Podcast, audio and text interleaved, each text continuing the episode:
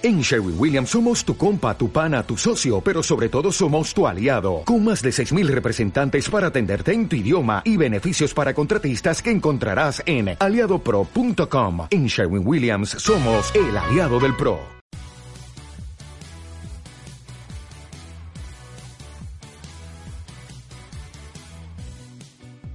Vivimos una era fantástica, llena de pelis molonas y series entretenidas. Pero eso no era todo. Grandes programas y dibujitos, música, libros y videojuegos. Los viejos frikis nunca mueren. Un podcast sin igual, lleno de nostalgia y fricadas sin parar.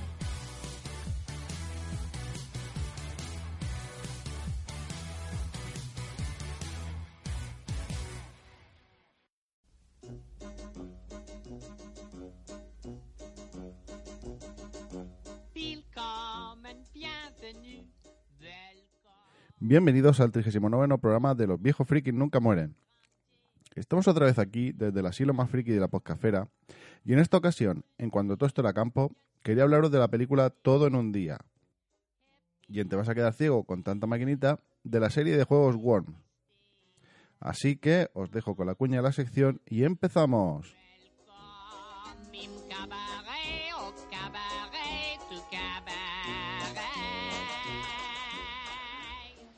Cuando todo esto era campo, del póster de Pamela Anderson en mi habitación, de llamarte al fijo y grabarte una canción, intentando que no hablase locutor.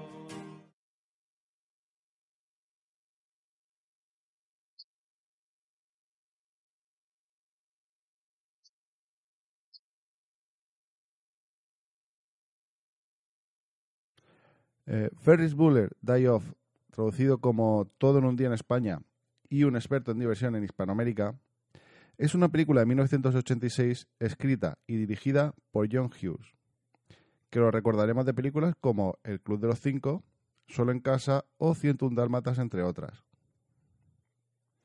La película trata sobre un joven de 17 años que decide disfrutar de un día libre, aprovechando la ausencia de sus padres, prepara minuciosamente un día dedicado enteramente a hacer todo lo que normalmente no puede hacer. Para ello, contará con la compañía de su mejor amigo y de su novia. Es una comedia totalmente ochentera, eh, con una premisa muy sencilla, pero a la vez muy divertida y alocada, que a día de hoy sigue divirtiendo. Lo más llamativo de la película es que el protagonista rompe la cuarta pared en todo momento comentando al espectador sus movimientos eh, con gran desparpajo y mostrándote eh, lo que significa ser joven y cómo tener un plan divertido. Sí que es cierto que tecnológicamente, lógicamente ha envejecido, dado que nos muestran unos montajes electrónicos a base de cintas de cassette y contestadores automáticos. En la parte de actuación tenemos como protagonista Matthew Broderick, que lo recordaremos de Lady Halcón o Juegos de Guerra. Eh, él es Ferris Buller, eh, te hace pasar un rato muy agradable. Eh, cuando eres joven te hace gracia lo que hace porque ves cómo consigue lo que todos queríamos en ese momento. Es caquearnos de clase para pasarlo bien. cuando eres mayor, a pesar de que eres consciente de que lo que hace está mal, te parece simpático por ese lenguaje tan cercano que usa al dirigirse al espectador. La novia del protagonista, Sloan, eh, está protagonizado por Mia Sara, que la vimos junto a Tom Cruise en Legend. Hace un papel muy secundario. Em, no tiene un gran peso en la película, al igual que el amigo Cameron, interpretado por Alan Rook, que tampoco tiene un peso muy grande para la película, ya que a pesar de que em, la fuga de clase la hacen entre los tres, eh, el peso realmente cae sobre Ferris. La hermana de Ferris, eh, Jane, es Jennifer Grey, que la conocemos de Dirty Dancing. y hace un papel muy interesante, ya que se muestra como una chica madura para su edad y muy correcta.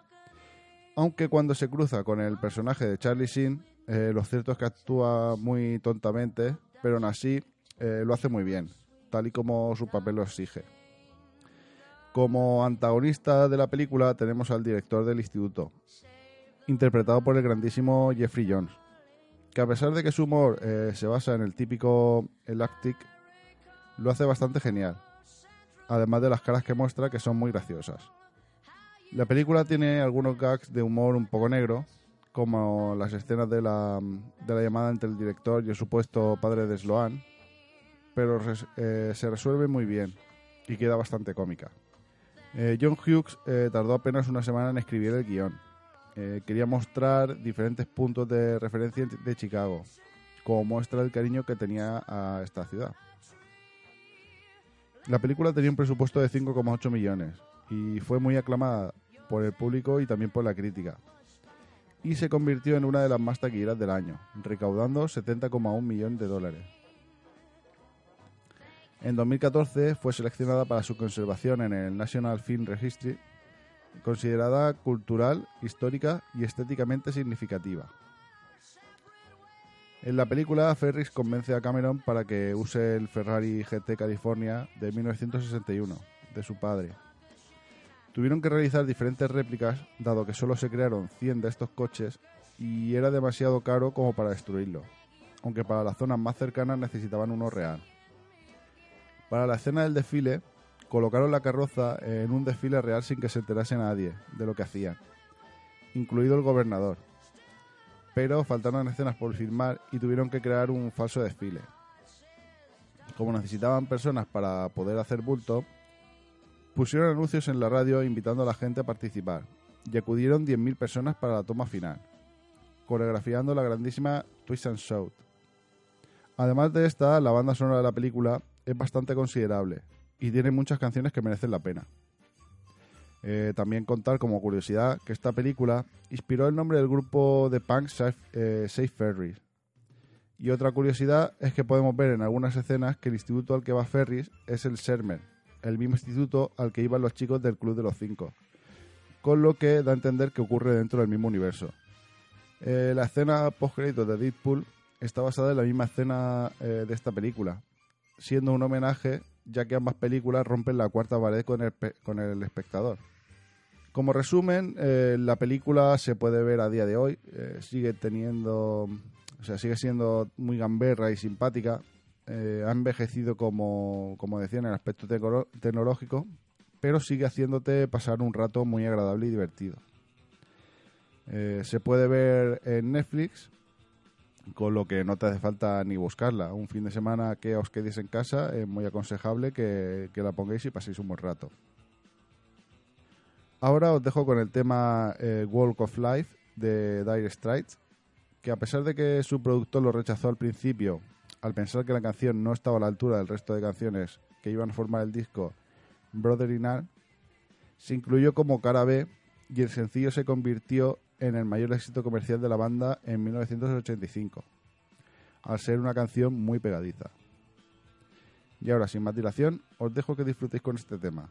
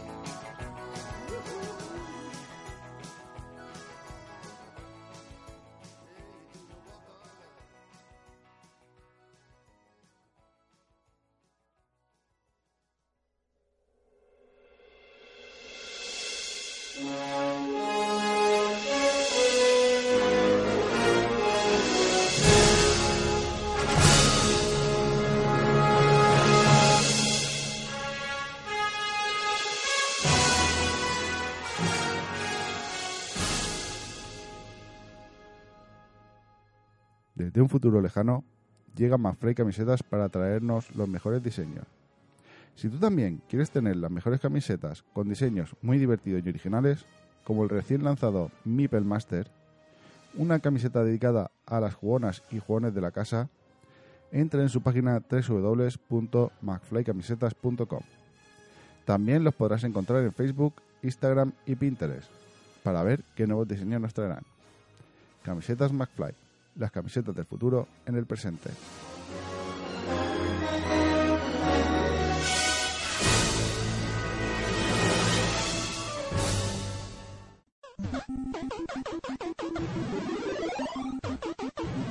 Te vas a quedar ciego de tanta maquinita.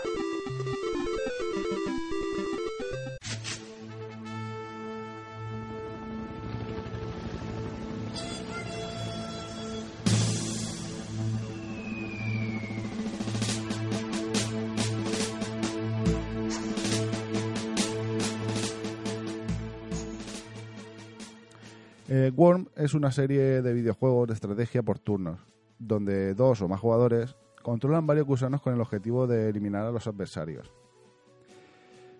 Pero para hablar de este, quiero primero hablar de lo que serían sus padres.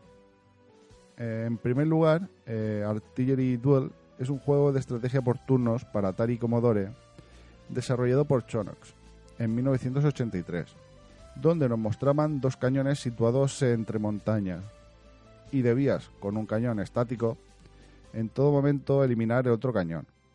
Pero no era eh, tarea fácil, ya que en cada turno se modificaba la velocidad del, tiempo, del viento y tú tenías que elegir el ángulo y fuerza que querías y disparar. Dependiendo de la puntería, podías acertar al blanco o darle a la montaña. Que si golpeabas a la montaña, pues eh, también se destruía parte de esta. El juego ganaba el que destruía el cañón del otro y cuando lo hacías aparecían unos soldados desfilando. En 1991 eh, aparecerían dos juegos más. El primero de ellos mm, no era un juego al uso, sino que era un juego demostración del lenguaje de programación BASIC. Se trata de Gorillas.bas. Era un juego donde el programa nos dibujaba un escenario lleno de edificios y colocaba dos gorilas que por turnos tenían que decidir el ángulo y la fuerza en un rango de 100 escribiéndolo y se lanzaban un plátano. Si acertabas al gorila, ganabas la ronda. Eh, si no, pues destruías parte del edificio. Y bueno, y al igual que el juego anterior, eh, el gorila estaba estático también.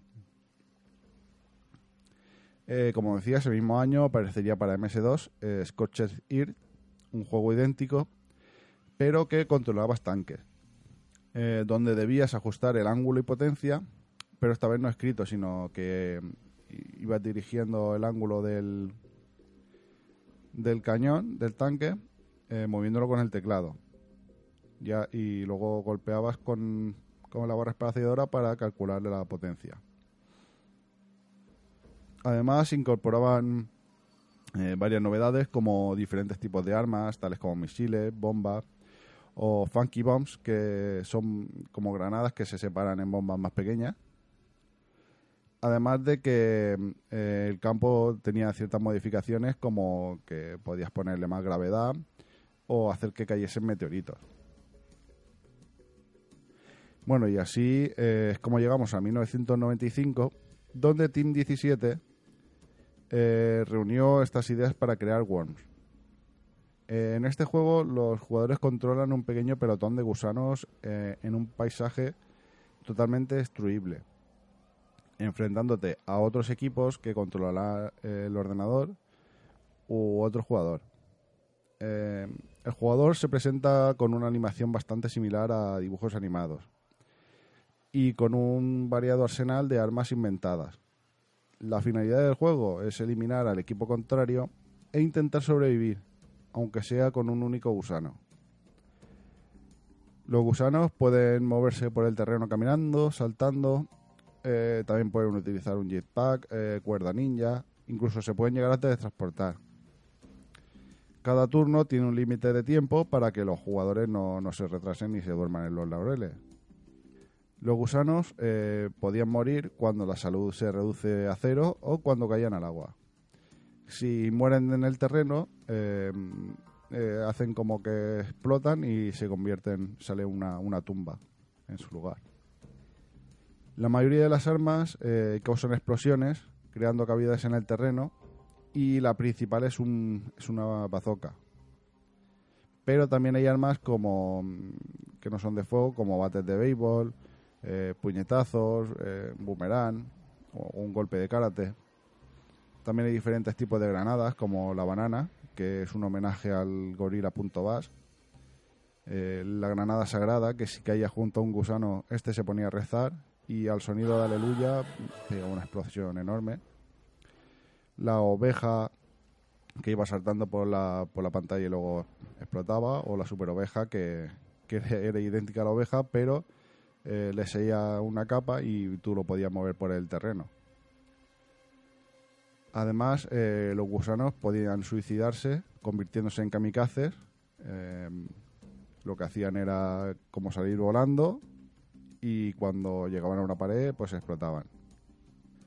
También podían defenderse colocando vigas y haciéndose una, una pequeña cobertura. En total hay más de 50 armas y herramientas disponibles a día de hoy.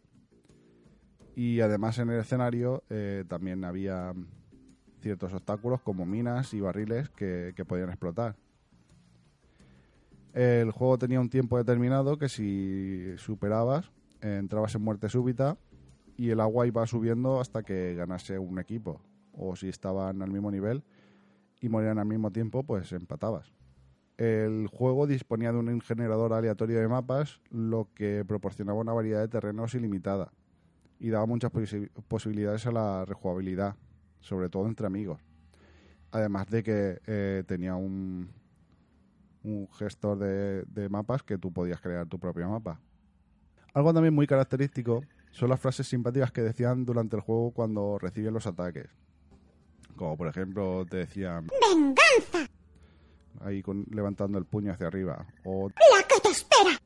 o cuando morían que decían... ¡Me muero! La serie contó con varios eh, spin-off, eh, como un juego de pinball, tuvo también varios de golf, eh, uno parecido al Puzzle Bubble, de estos que es de juntar burbujas, y también tuvo varios breakout, que son de los que tenías que romper ladrillos con una pelota y hacer que, la pelota rebotase con una barra, para, para que rebotase la pelota hacia arriba. Y bueno, y decir que el juego ha sido clonado e imitado en varias ocasiones, como el Hoof of War, que, que salió creo que fue para la Play, y que es igual pero, pero con cerdos. El juego tuvo una época 3D, que personalmente la recuerdo muy tristemente porque no me gustó para nada. La versión en 2D hay que reconocer que es mucho mejor y más divertida.